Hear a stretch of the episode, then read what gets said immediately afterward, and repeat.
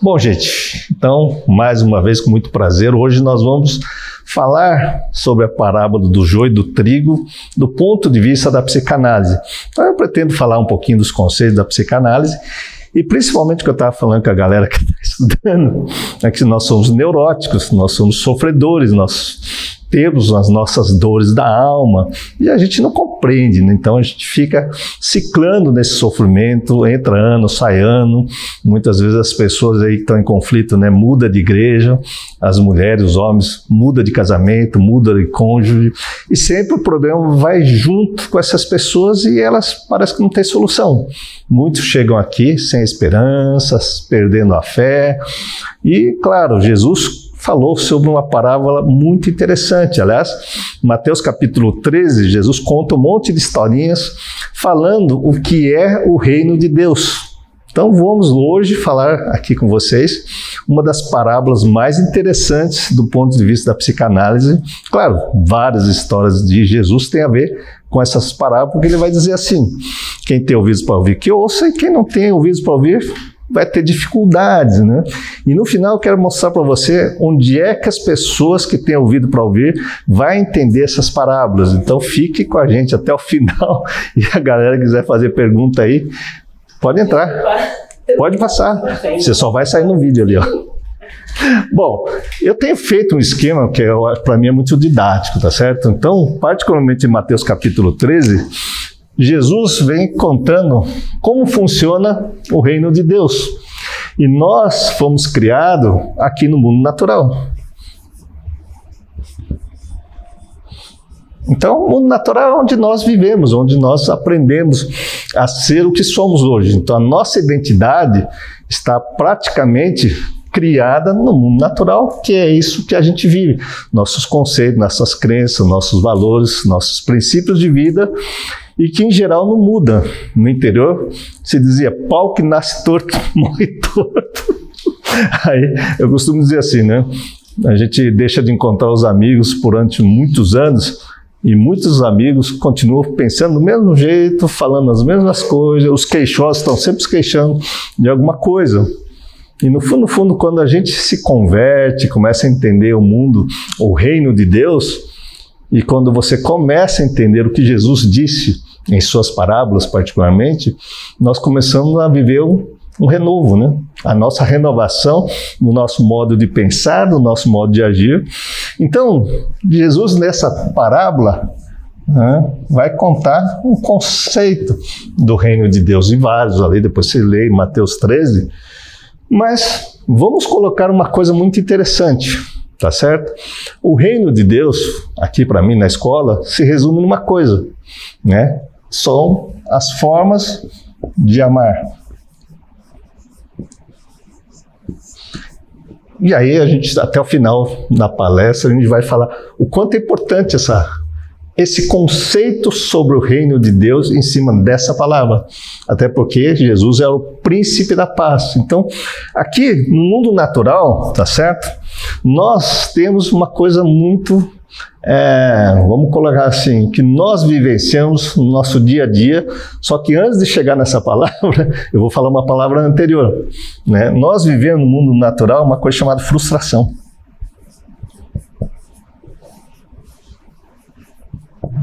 E a frustração nos leva à raiva. Que as pessoas chegam para a terapia falando assim: nossa, eu sou muito ansioso, sou muito nervoso. Quando você começa a analisar essas pessoas e elas começam a se entender, e chega à conclusão que eles não são nervosos, elas são frustradas com raiva em vários níveis da vida. Então, no mundo natural, Jesus diz assim, né? No mundo tereis aflição, tereis raiva, tereis frustração. Eu venci o mundo, tá certo? Então, como é que a gente começa a aplicar essa parábola do joio e do trigo, tendo um conceito que o contrário de raiva, né, que eu não posso descrever, mas é, é o ódio, né? Ódio, amor e ódio são, são coisas opostas. Ou eu estou amando, ou eu estou com raiva, estou com ódio de alguma coisa. Né? Então, Freud já dizia, do ponto de vista psicanalítico, que nós temos um princípio, é um princípio de vida no mundo natural.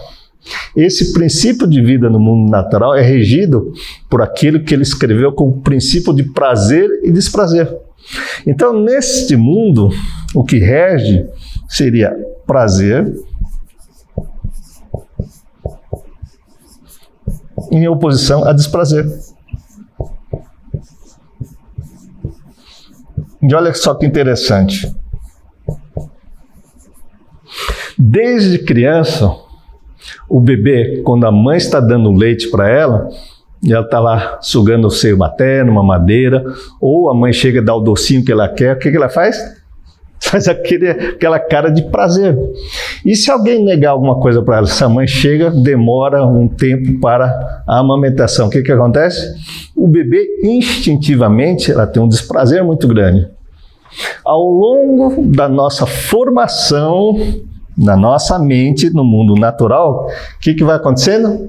Nós começamos a ter um, um, aqui no mundo natural conceitos. Se eu estou tendo prazer, eu estou amando. Então, aqui um amor. Tá certo? Se eu estou sendo frustrado de algum jeito no meu prazer, na busca do prazer contínuo, o que, que acontece comigo? Eu vou ter raiva. Ou ódio. Então, no mundo natural, nós temos momentos de felicidade e eu acho que eu estou amando. Nossa, eu amo essa pessoa, que linda, maravilhosa. Porque na fase de namoro, essa pessoa não me frustra. Então, na fase namoro, eu estava conquistando a Midori. Ela podia estar tá com TPM, que eu estava lá. Ô, oh, mas o que está acontecendo, querida, amor? Né? Não vejo, na verdade, outra coisa a não ser um objetivo de um amor para além daquilo de ter prazer somente, mas estou na fase de conquista. Então, mesmo que eu tenha um desprazer porque ela está sofrendo, eu não me incomodo com isso. Então, no mundo natural, no momento que ela está feliz, ou né, eu peço uma coisa, ela vai fazer porque estamos na fase de conquista, eu estou sentindo que eu amo essa pessoa. Estou dando exemplo do, do meu relacionamento. Depois que eu comecei a falar, vamos namorar, o que, que aconteceu? No mesmo dia começou a vir o desprazer da cobrança. você não faz isso, você não faz isso. Cara, eu passei muitos anos, fala, cara, plaga do meu pé, para de, né, de querer me controlar, você está querendo me controlar, porque antes não existia cobrança, era um amor despretensioso no mundo natural, tá certo? Aí o que acontece? Por incrível que pareça, eu amei essa menina desde o dia que eu encontrei com ela no primeiro dia de aula. Nem a aula tinha começado a falar, cara, vamos morar junto? é claro que nem meus pais, nem os pais dela deixaram, né? Vocês estão loucos, né? Tinha 18, 19 anos, cara, vamos morar junto. O que, que é isso? Não paga nem a conta, vocês não são casados, enfim. Mas tinha essa prazer na companhia. Né? Então, este prazer, nosso cérebro entende como Amor. Quando começa a fase de cobrança, que é quando a gente namora, o que acontece? Veio a fase da raiva da frustração, porque eu não queria ninguém pegando meu pé. Ainda falava para você, não é minha mãe, por que você está pegando meu pé? Entende que o mundo natural, o nosso cérebro vai sendo, é, é, vamos colocar assim, o nosso cérebro vai interpretando as nossas relações de acordo com o que nós aprendemos aqui. E o que, que eu aprendi? que pessoa boa tem que fazer assim, assim, assado. Que pessoa boa tem que fazer assim, assim, assado. Com quem que eu aprendi? Hum? Com os meus pais. Então, aqui vem, tá certo? Uma educação que é dos pais.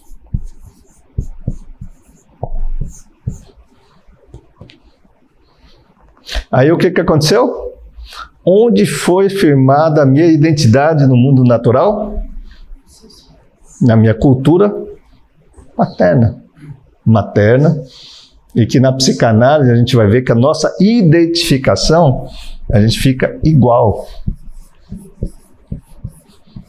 Então, a identificação nossa é com as figuras parentais. Por isso que se fala que o japonês é tudo igual, que a cultura é tudo. Oh, oh, oh. Entende? Não? A cara é diferente, vem de pais diferentes, mas a cultura é igual. Você vai pegar um judeu, a cultura é igual a milênios. Você vai pegar o italiano, fala pelas mãos. Você vai vendo o brasileiro, você vê lá fora, os caras falam, esse cara é brasileiro, não importa. Ele falou, ah, o pessoal já, pô, esse cara parece brasileiro. Porque a cultura vai moldando a identidade das pessoas no mundo natural. Só que Jesus diz a respeito do reino dos céus. Então, se você observar todos aqueles que Jesus estava falando no Sermão do Monte, para os apóstolos, né?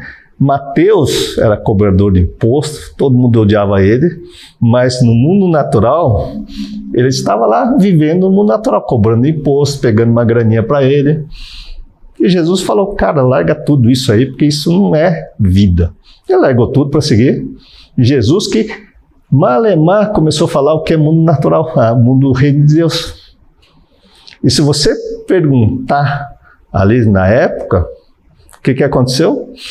Jesus estava falando da parábola e mais para frente Jesus tem que parar e explicar para aquele povo o que é que você quis dizer com a parábola do joio e do trigo.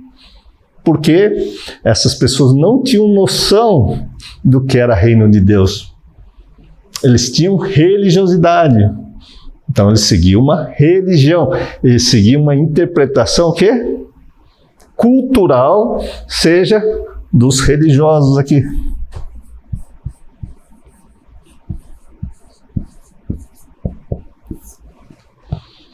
E aí o que, que acontece? Todo aquele povo, Jesus começou a contar todas essas paradas aí no Mateus 13, e o pessoal, como? Explica melhor. E se você acompanhar a história de Jesus e o apóstolo, até a ressurreição ele voltar, ninguém estava entendendo o que é reino de Deus, o que é vida eterna, o que é estar com o Pai, o que é o Pai está em mim, eu estou nele, que Jesus continuamente dizia. Então, para todo mundo, se criou o quê? Uma imaginação do que é o reino de Deus, mas não era nada concreto. Então, se você pegar muitas religiões, as pessoas não têm o reino de Deus tão concreto quanto Jesus descreveu. Entende? Não? E aí eu falo, na oração do Pai Nosso, está lá, Pai Nosso que está no céu, santificado seja o vosso nome, seja feita a vossa vontade, assim na terra como no céu. Se Deus é Pai, se Deus favorece a todos, porque essa é a ideia de Deus, e o reino de Deus é de amor, de paz. E aí você vai pegar lá domínio próprio.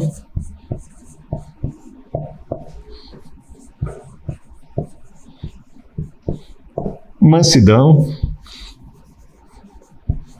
Enfim, vai lá pegando um monte de palavrinhas que está lá. Quem busca a paz tem que estar no domínio próprio, tem que estar na mansidão.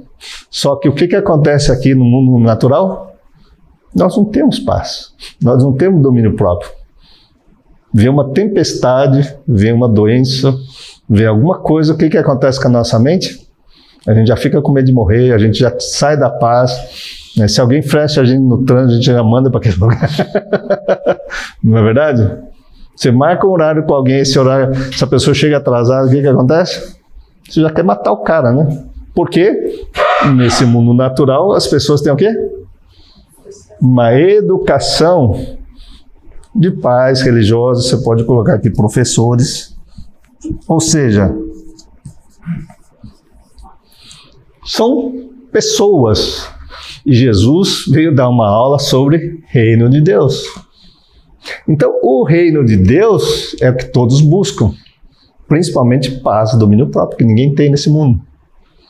Então, como é que nós vamos chegar na paz e no domínio próprio, na qual está prometido que todos aqui podem alcançar. E tudo que você faz hoje, você pode fazer do mesmo jeito com paz, domínio próprio e mansidão, e não na agressão. O maior problema do ser humano que a gente atende aqui é problema afetivo nas relações familiares. Hoje é marido com esposa, é o casal lá com os filhos, né, as pessoas com os pais ali, então é ascendência, descendência. Todo mundo uma confusão. Se você vê o país aí, né, direita contra esquerda, luta de classes, tudo está sendo uma visão da onde? Do mundo natural. E o que está acontecendo com essa questão do mundo natural? Está indo para o caos. Isso está previsto na Bíblia. No final vai ser a apostasia, onde até os cristãos vão estar vivendo só isso aqui, estão se afastando do reino de Deus. E quem entender esse reino de Deus, por isso vocês vão ler várias passagens, a gente pode voltar a ver várias passagens, mas eu quero ler para vocês aí a parábola do joio e do trigo. E o que, que isso tem a ver com a psicanálise? Tá entendendo? Não. Então nós aprendemos a amar aqui, ó. Prazer e desprazer bem freudiano. E quando a gente está querendo hoje no mundo fluídico, como diz Bauman, né, as relações são fluídicas. Então, se na minha relação o outro está me favorecendo com prazer, o que, que eu faço? Descarto. Se o meu trabalho está chato, eu já não quero mais trabalhar. E a juventude está nessa situação. Os jovens eles estão querendo ter prazer na internet, prazer no joguinho, prazer no álcool, prazer nas drogas, porque viver está ficando muito desprazeroso. E o conceito da cultura, aí vem então a cultura. Da onde? Hoje, o maior professor das pessoas é a internet. A internet está educando as pessoas, seja WhatsApp, seja Facebook, porque isso dá um prazer imediato. Eu não penso no como vou resolver, eu busco prazer. E as pessoas não estão mais parando para pensar como tratar essa busca desenfreada do nosso cérebro por um prazer natural ou carnal.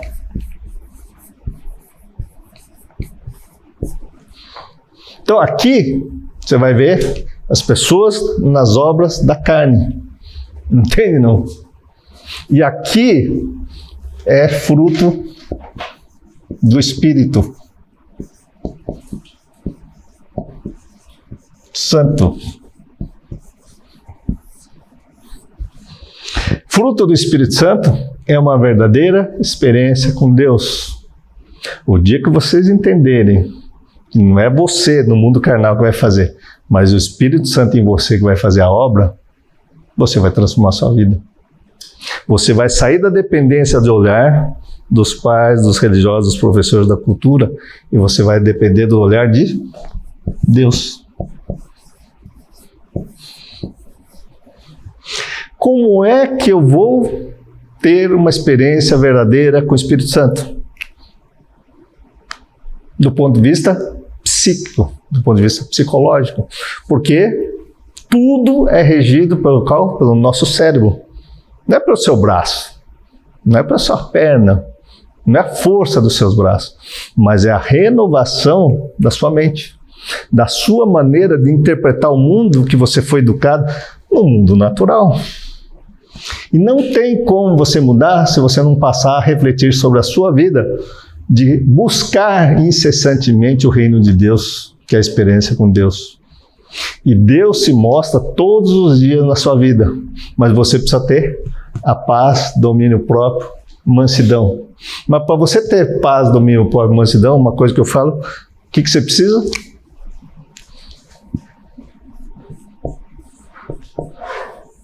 Fé. Por isso os justos vivem pela fé. Mas fé que eu estou dizendo para vocês não é qualquer fé. A fé em Jesus, tá, eu decorei um monte de passagens bíblicas. Ah, a fé em Deus, tá, eu já ouvi falar de Deus. A fé que vocês precisam entender, se o reino de Deus é feito de amor, que fé que vocês precisam ter? Que o amor no reino de Deus é um conceito que Jesus trouxe para vocês, é diferente do conceito do amor carnal. Por isso, a fé no modo de amar, só Jesus que nos ensinou. Então, esta fé nos ensinamentos. Por isso, os discípulos, quando entenderam isso, o que, que aconteceu? Viraram a página. Entende? Não, não ficaram mais na dependência nem dos fariseus, nem dos saduceus, nem dos doutores da lei. Os caras não estavam nem preocupados se os romanos queriam matar. Então eles tinham domínio próprio, tinham mansidão, até que todos eles se deixaram quê? Literalmente foram assassinados, né? Com exceção de João. Entendam? Porque estavam na paz.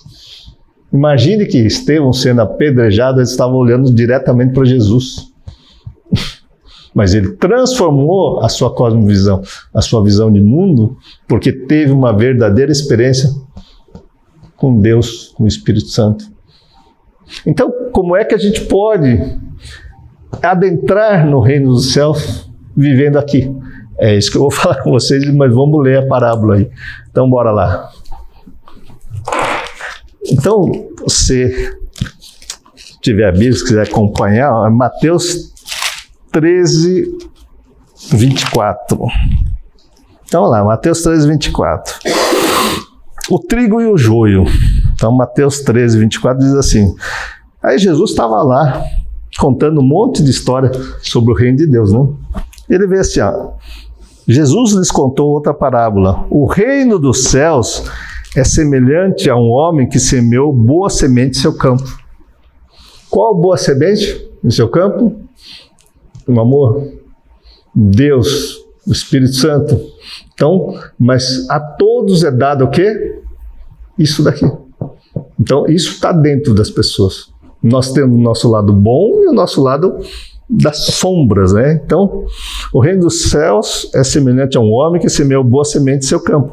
Entretanto, quando todos dormiam, chegou o inimigo dele, lançou o joio no meio do trigo e seguiu o seu caminho.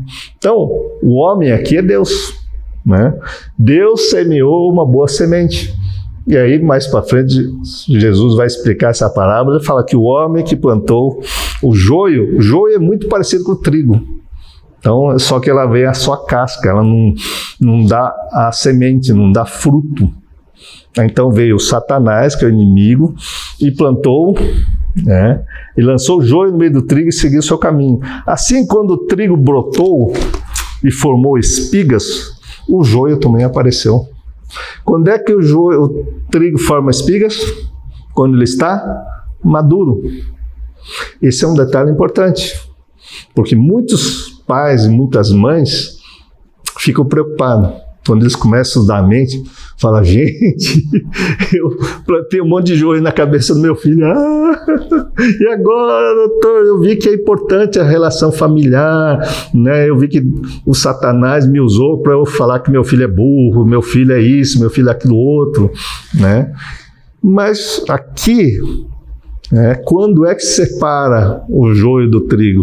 Então, Assim como o trigo brotou e formou espiga, o joio também apareceu. Então, os dois vão crescer juntos. Os servos do dono da plantação foram até ele e perguntaram: Senhor, não semeaste boa semente no teu campo? Então, de onde vem o joio? E lá Jesus vai falar que, mais para frente, os servos do dono da plantação são os anjos. Ou vamos colocar aqui, é o Espírito Santo, que fala dentro da gente. Então tá lá, claro, o Espírito Santo não vai falar para tirar o joio, mas aqui para frente ele fala dos anjos. Então, de onde vem o joio? Ele, porém, lhes respondeu: O inimigo fez isso. Então os servos lhe propuseram: Senhor, queres que vamos e arrancamos o joio? Ao que o Senhor respondeu: Não, pois ao tirar o joio, podereis arrancar juntamente com ele o trigo. Deixai-os, pois, crescer juntos até a safra, e no tempo da colheita direi aos ceifeiros: Primeiro juntai o joio e amarrai-o em feixe para ser queimado, mas o trigo recolhei no meu celeiro. Tudo tem tempo certo para você fazer. Então, não é na fase da infância.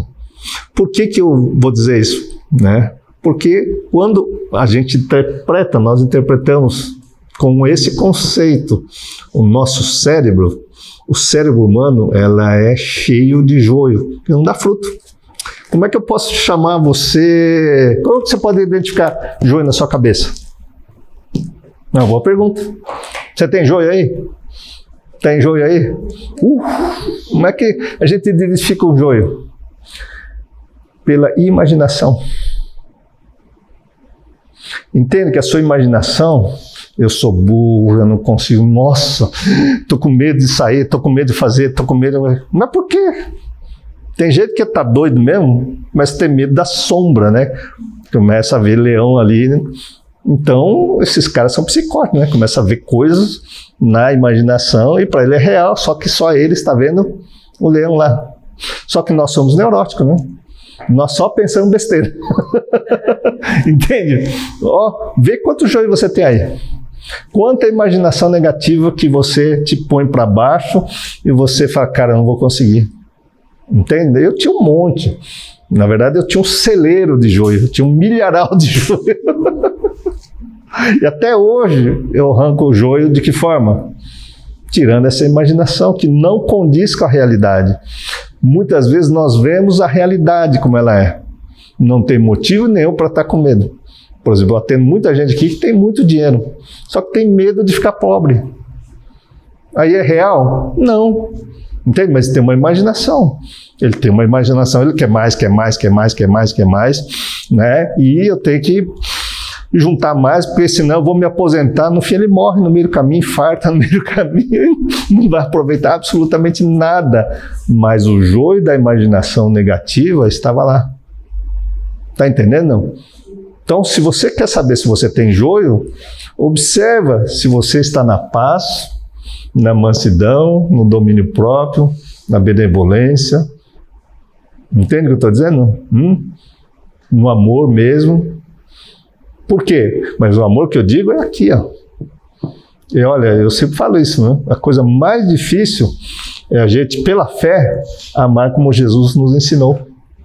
Se você pegar lá que eu tenho que não me preocupar com dinheiro na imaginação, porque alguém me roubou 6 mil, eu tenho que olhar para lá e falar: Deus vai me dar em dobro. Por quê? Se ele falar que alguém te roubou 6 mil, então dê logo 12. Eu dei logo 18, porque eu, eu perdi 6 mil, depois foi mais 6 mil, 6 mil. Cara, até que um dia eu parei pela fé de me incomodar de pessoas me tomarem dinheiro. Sabe o que aconteceu? Nunca mais perdi dinheiro. Mas é pela fé. Anteriormente, eu ia pegar um advogado, ia gastar dinheiro, e Deus começou a falar comigo: quanto tempo você já perdeu indo atrás disso, né? E não dá fruto, porque depois vai, vai, vai, não dá em nada. E aí eu vou ficar com mais raiva daqui, mais desprazer aqui, né? Porque eu fui enganado. E aqui nesse mundo, não é um mundo que você vai dar outra face. O mundo aqui é o mundo dos negócios, o mundo dinheiro, dinheiro, dinheiro. E Jesus fala que esse mundo é de mamon. Então, se você quer saber se tem joio, entenda, pela fé, você vai jogar a imaginação negativa e começa a ter o quê? Uma experiência com o Espírito Santo. Só que para isso, entendeu? São vários ensinamentos de Jesus. Não adianta eu falar assim, pela fé eu vou ficar esperando e Deus vai fazer. Não. Você tem que desenvolver seus dons e talentos, mas isso está numa outra palestra lá no começo do ano. Então, se você não ir atrás de estudar, de se capacitar na área que Deus te deu talento, te deu o dom, você não vai desenvolver nada. Não é que, oh, eu tenho um dom e vou fazer. Não. Ninguém vai fazer no seu lugar, a não ser você mesmo. Mas todo dom e talento você tem que usar para o reino de Deus, para que você tenha uma experiência com o Espírito Santo e você obtenha paz através da fé. Então, Romanos capítulo 8, Paulo vai falar assim, né? A esperança que você está tendo, porque você está vendo um monte de dinheiro no seu bolso, não é esperança. A esperança é aquilo que você não vê, que é pela fé. Então Deus coloca muitas coisas, ou colocou muitas coisas na minha vida, para quê? Para que eu vencesse a minha falta de fé e passasse a viver de acordo com o reino de Deus e não com o que eu aprendi. E olha que eu vim de uma família japonesa, né? Tem que fazer, tem que produzir, tem que fazer, tem que produzir. Aí você vai ver minhas aulas lá, tá toda a minha vida lá, como era extremamente neurótico. Boa noite. Uma coisa que eu penso que é legal nessa parábola do joio, joio do trigo é uma, uma parábola que eu uso muito nos atendimentos. Por quê? Aí eu vou contar para vocês uma interpretação livre que eu acabo fazendo e eu acho bem didático, que fica fácil entender e a gente traz para o nosso dia a dia, né? Fala assim, olha, porque senão fica tudo muito, não é palpável. A parábola é linda, Mas eu faço uma interpretação livre e eu vou contar aqui para vocês, vocês vejam se faz sentido para vocês. Então vamos lá. Semente é lançada. Ok? Semente é lançada, o inimigo planta o joio, e é só na fase adulta que você vai separar o joio do trigo. E como Pedro falou, o joio, ele não dá fruto. Tudo que a gente faz, o que Deus quer que a gente faça, é que a gente tenha uma vida que possibilite dar frutos. Não é assim? Para que não seja em vão. Ok. É, então imagina assim, se a semente é lançada, imagina cada situação que a gente vivencia desde a infância como uma semente. Tudo que a gente vive na vida é uma semente em potencial. Por quê? Tudo que a gente vive pode dar frutos ou não. O que, que o inimigo faz? Ele vai mudar a nossa interpretação do evento. Então imagina assim, a gente estuda em psicanálise, a maioria dos traumas são até dois anos de idade. Até dois anos de idade é plantado mil joios. Mas olha só, o cérebro ele está amadurecendo, ele está em desenvolvimento. A criança, ela tem um foco, é, é muito egocêntrica, é tudo ela. Tudo é para mim, tudo é meu, tudo sou eu, eu que posso isso, eu que posso aquilo. Então, se eu contar para vocês, que eu já trabalhei em pronto-socorro, se uma criança de 5 anos chega porque ela amarrou um lençol e pulou da laje, vocês acham que ela queria morrer? Não, mas a imaginação dela diz que ela ia voar. E ela acredita que vai voar. Então a criança tem umas fantasias e, e assim, se ela não tiver com quem compartilhar, ela acredita muito naquilo. A criança ainda tem amiguinhos imaginários, coisas que ela não consegue falar para o adulto, ela conversa, ela sozinha, sozinha com um amigo imaginário, com um bonequinho dela, ela cria tá? E nesse sentimento de egocentrismo, tudo voltado para ela, e uma imaginação que ela tem poder de resolver as coisas. Então imagina, a criança tá lá chateada e vê os pais brigando. Então ela tá chateada porque os dois estão brigando. A princípio, nenhum ser humano gosta de briga. Se ela imaginar que ela poderia ter feito alguma coisa para evitar aquilo, que se aquele dia ela tivesse guardado o brinquedo e a mãe não ficasse brava com ela, no final do dia os pais não estariam brigando? Tem filme nesse sentido, não sei se vocês já assistiram o Efeito Borboleta, é bem isso. Tá? Você imagina que voltando, resolvendo aqui, aqui muda. Você volta lá, muda lá, aqui vai mudar. É, mas vai mudar. Mas nem sempre para melhor, a gente não tem esse controle. Mas a criança tem essa fantasia. Então tudo vo volta para ela. Minha mãe está bem, fui eu que fiz. Meu pai está mal, fui eu que fiz. Ou eu poderia ter evitado. Isso, vocês não têm ideia o como constrói joio, porque a criança começa a sentir responsável por uma série de coisas. Se eu tivesse ido bem na escola, se eu tivesse tirado nota, se, se eu não fosse tão burro, então cria um sentimento de incapacidade, de incompetência, de vergonha. São esses joios que são plantados. O inimigo faz isso. Quando diz lá na parábola, na fase adulta, tá? Poxa, eu atendo adolescentes, 14, 15 anos, não é adulto. Mas se você começa a conversar com ele mostra um outro lado, uma outra possibilidade, imagina assim: ser adulto é ter conhecimento, ter discernimento. E às vezes conversar com uma outra pessoa pode fazer isso.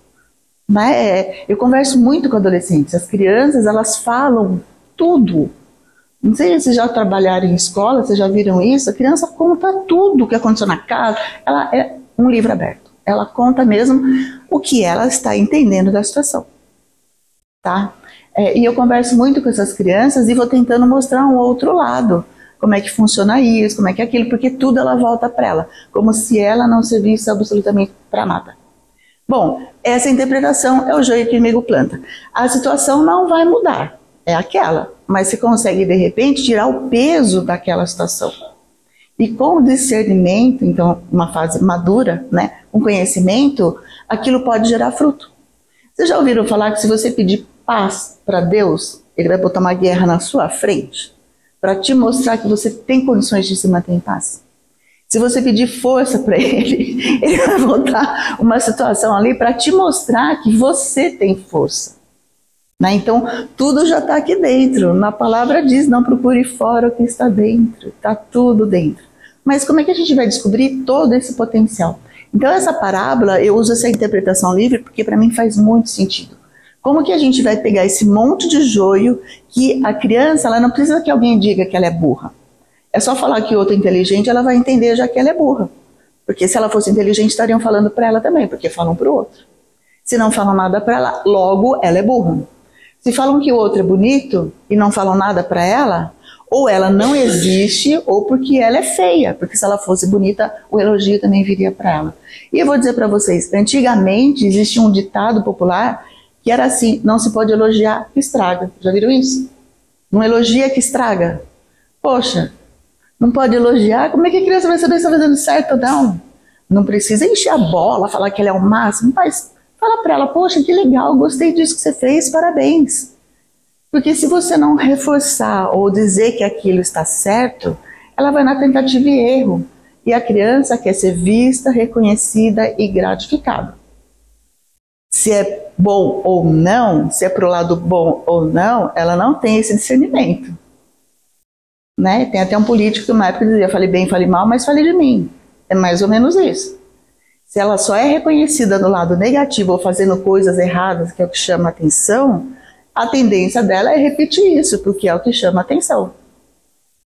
Né? Quando a gente deveria inverter isso. E às vezes eu brinco e falo assim, nossa, quem que inventou dito popular? Na desgraça que se une, né? Umas coisas loucas assim. Por que quem tem que unir na desgraça? Né? É, deve ser o inimigo. tá bom? Deixa eu fazer um esquema aqui, só para vocês entenderem agora uma coisa. Vamos lá. Assim, eu vou contar uma história para vocês, tá certo? De joio. Aliás, a gente ouve muita história de joio, né? Mas vamos lá. É o dia inteiro a gente está lá tirando joio da cabeça das pessoas, mas eu, como eu me propus falar de psicanálise para vocês, hoje em dia não dá para estudar psicanálise sem vocês conhecerem um pouquinho de anatomia. Então, eu quero fazer um desenho para vocês aqui que é, é bem clássico, até na internet você tem isso. Aqui, ó, esse cérebro aqui. Tá certo? Hoje se fala um cérebro triuno, que é um cérebro aqui, outro aqui no meio e outro aqui embaixo. Esse aqui embaixo hoje carinhosamente é chamado reptiliano, só para vocês entenderem, do réptil. Ou seja, até a cobra tem isso, a tartaruga tem isso, todos os animais inferiores aí funcionam com o cérebro reptiliano, tem a ver com nossas reações instintivas, com instinto. O instinto, na verdade, vai reagir de acordo com o estímulo externo e eu vou me proteger com o meu instinto. Então, nosso no mundo natural, a gente vai criando estímulos né, que os pais nos colocam e vai deixando na nossa memória que vai nós vamos aprendendo e nós vamos tendo uma reação instintiva de acordo com que a nossa educação que nós tivemos. Aí vem o cérebro número aqui eu vou colocar número 3, se eu acho legal. Aqui o cérebro número 2, né, é o cérebro emocional que é o cérebro responsável pelas nossas emoções. Então, por isso se fala muito em inteligência emocional e as pessoas não têm inteligência emocional. E o cérebro, na verdade, pensante nosso é o cérebro número um, que é o neocórtex frontal. Esse neocórtex frontal é o que é o nosso cérebro racional.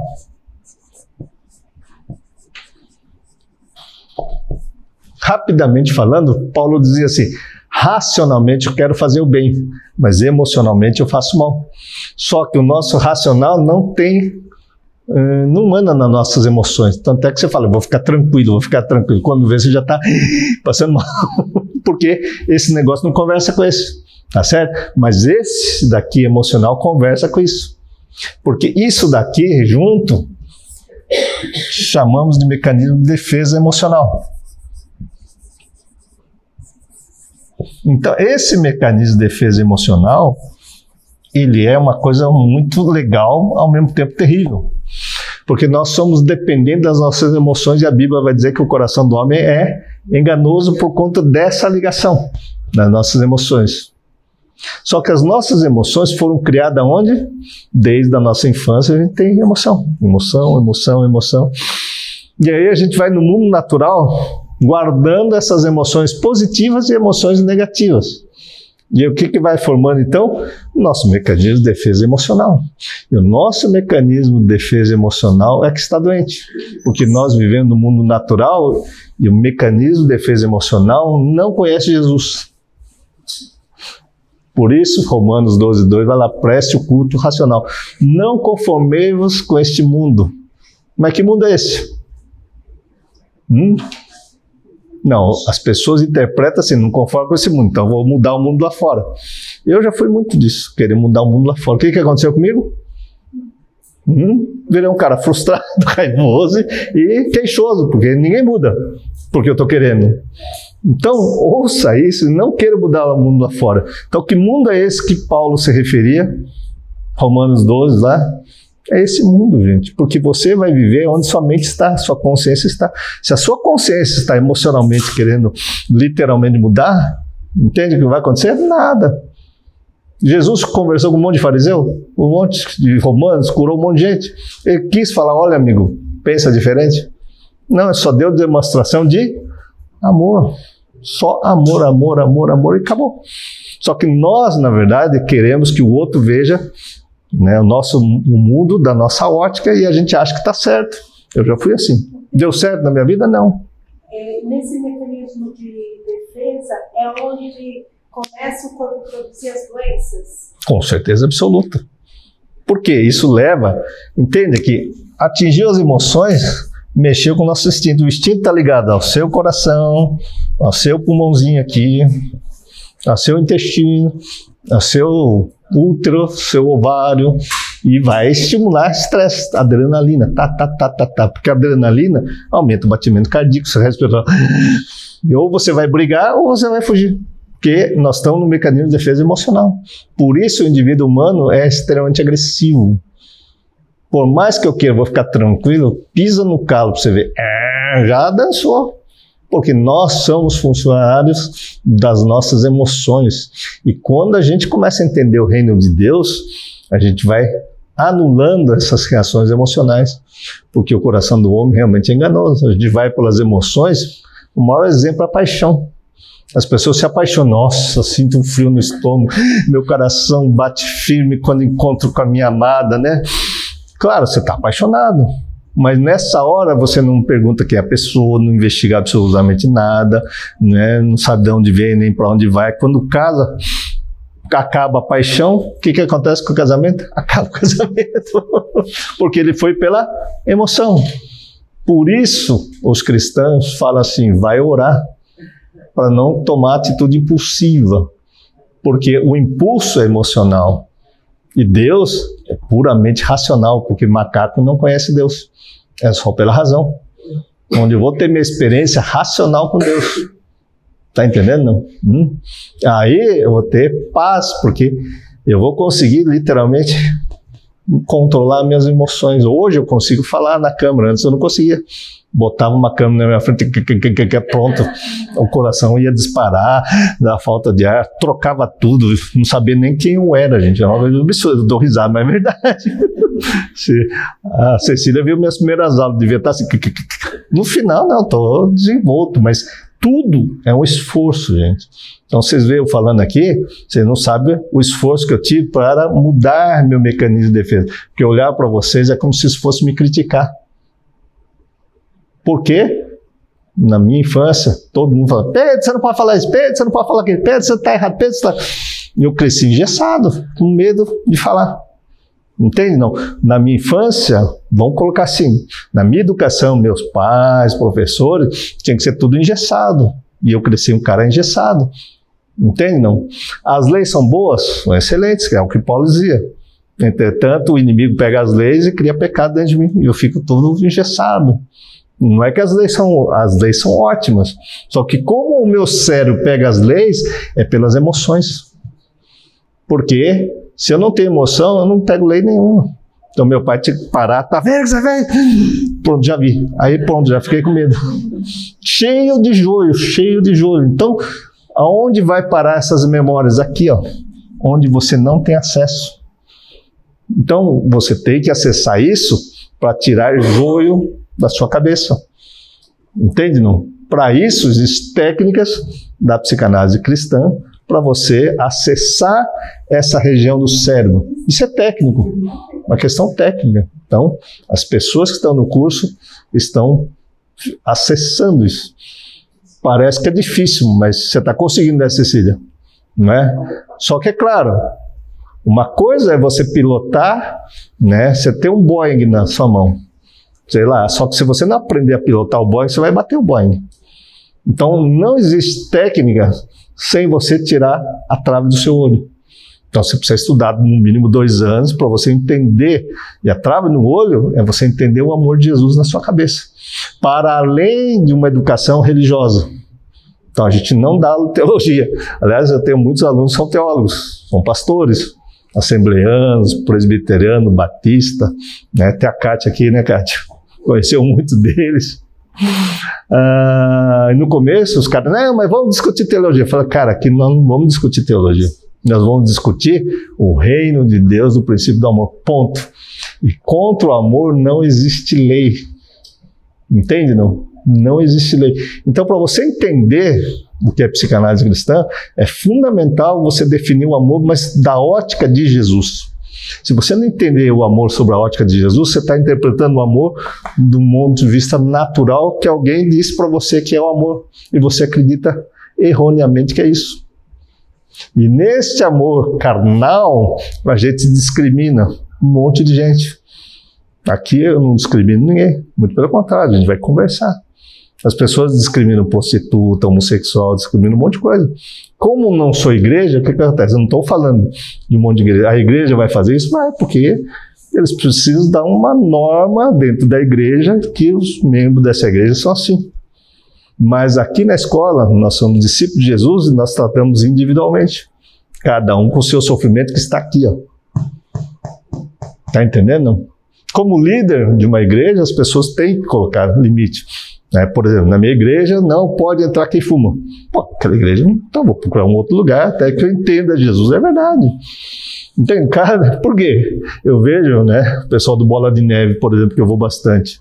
Esse pessoal tem de gente que usa cocaína até dizer chega, maconha.